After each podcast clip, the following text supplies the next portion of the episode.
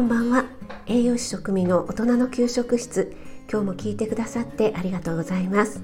今日はライブのお知らせです。明日3月21日日曜日午前8時から料理ライブをやりたいと思います。料理好きの方もそうでない方も参加していただけると嬉しいです。今月は高野豆腐月間ということで高野豆腐を使ったメニューをご紹介しています。前回は定番の高野豆腐の卵とじを作りました。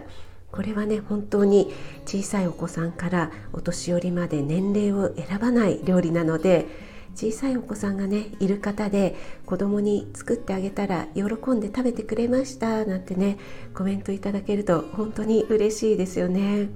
忙しい中でも子供に食べさせたいからっていう気持ちがねお母さんお父さんもですが尊いなと思いました。この高野豆腐の卵とじはインスタにもアップしてますのでよかったら見てみてくださいね。明日は高野豆腐のつくね揚げを作りたいと思います。ライブで揚げ物初めてなのでちょっとどうなることやらって感じなんですが高野豆腐と鶏ひき肉ごぼう人参などを加えて栄養たっぷりのつくねを作っていきたいと思います。使う食材は概要欄の方に書きましたのでご参考になさってください。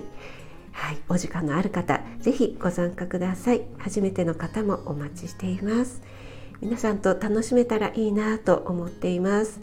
それではまた明日のライブでお会いしましょう。栄養士食味でした。